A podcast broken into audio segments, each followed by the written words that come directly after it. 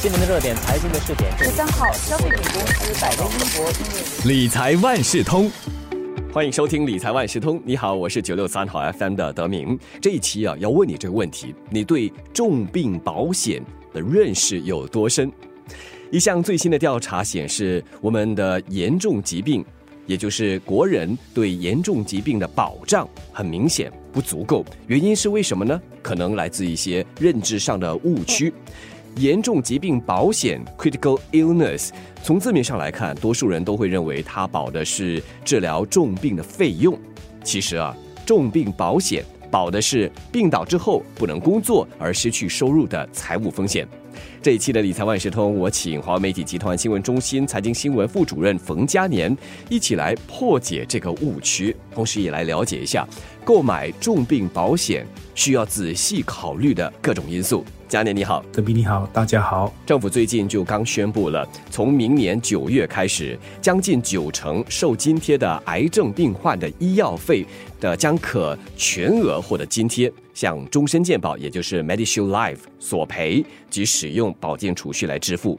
既然多了这些福利，我们还需要有重疾险吗？对，是的，不少人都将涵盖住院治疗费用的终身健保 Medishield Life。或私人综合健保计划 （Integrated Shield Plan） 跟重病保险混淆在一起，觉得有了前者就不必再投保后者。那其实重病保险跟刚刚我们说的两种保险是很大的不同的。终身健保和私人综合健保计划赔偿的是住院和治疗的费用，而重病保险的情况是，一旦保护诊断患上保单所保的疾病，将获得一笔赔偿。这笔赔偿是用来替代我们因为生病了可能无法继续工作而失去的收入，可以用来支付家庭开销和其他医疗保单不涵盖的治疗费。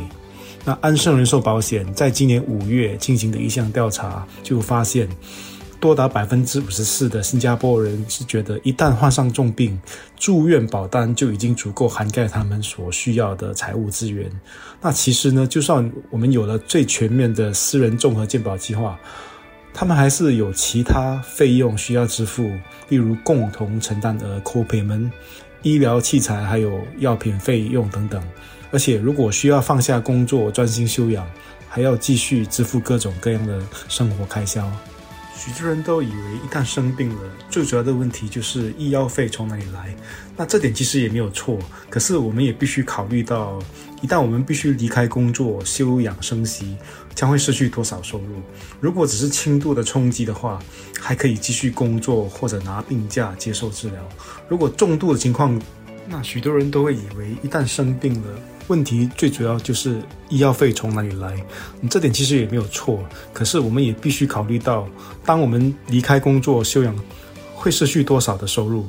如果只是轻度的冲击的话，或许还可以继续工作或者拿病假来接受治疗。如果是很严重的情况，我们可能会失去工作的能力，甚至需要长期的护理。那在治疗期间呢，生活的日常开销、债务的偿还，还有各种费用都还是得支付。所以，如果我们长达五年无法工作的话，家庭的财务需求还是要继续应付。那我们要怎么去应付呢？这个是一个很重要的问题。这样看来，重疾险的保额在关键时刻不仅决定保护的生命到底能不能够被延续，更重要的是，它可以保障我们的生活可以正常的运行，对不对？那么，我们要怎么来决定这保额呢？那根据理财专家的建议，我们在计算所需要的重病保单的保的时候，可以考虑五大因素。第一，一旦我们不能够工作或不能够全职工作，可能会失去多少收入？这个是第一个要考量的。那第二个要考量的就是我们手头上有多少的债务，还是需要继续偿还。那第三个需要考量的就是，如果你需要家人来照顾你，而导致他们不能够全职工作，会失去多少收入呢？又或者另外情况是你必须聘请女佣或者护理来照顾你的话，这当中是需要多少的费用呢？那第四点的话是住院保险。有一些其他不涵盖的治疗费用会是多少呢？这个也需要估计一下。第五点呢，就是我们必须考虑到住院保险是采取先支付后补偿的形式来赔偿的，也就是说呢，在治病的时候呢，我们需要 upfront 先支付一笔现金，嗯，这对一些人来说或许是一个负担。那重病保险的理赔或许能够补贴到这一点。如果是按照你刚才所列的这五种因素来考虑的话，保额会不会是一笔天文数字呢？按照新加坡人寿保险协会的建议。重病保险的保额应该是年收入的三点九倍，也就是说，如果年收入是八万元的话，那三点九倍就大概是等于三十万元左右。这是考虑到可能长达五年不能够工作，需要维持基本的生活开支。那如果考虑到更严重的情况呢，就需要更多了。那目前市面上的重病保险大概分成两种，一种是附加在定期保单或人寿保单上面，以附加险 （rider） 的形式购买的重病保险。那另一种就是单独存在 standalone 的重病保险。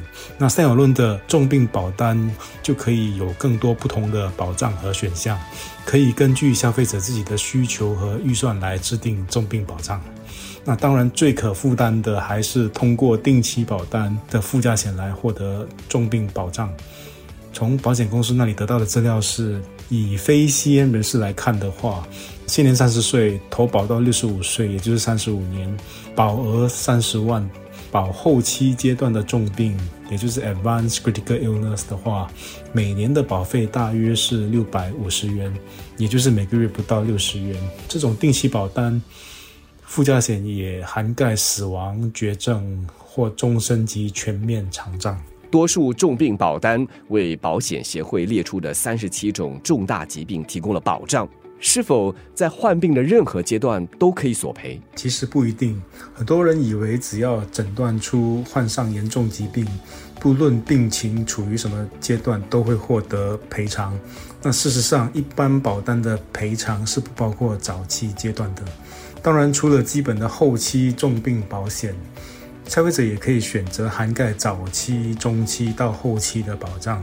那目前市面上涵盖所有三个阶段的保单，从三十岁起保到七十五岁，这类涵盖患病各阶段的独立保单，可提供更专注的保障，也附带其他好处，例如住院津贴，还有个人意外赔偿。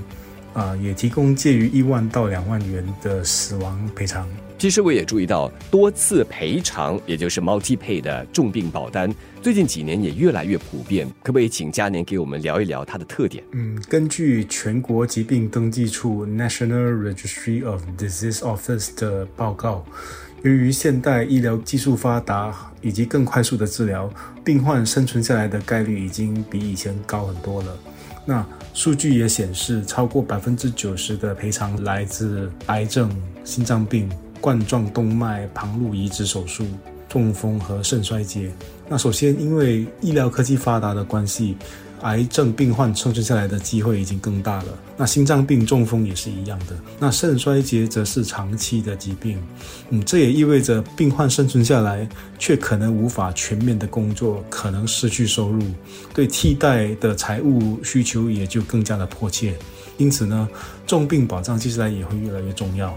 另一方面呢，病患痊愈之后再度患上另一种疾病或者癌症复发的几率也是存在的。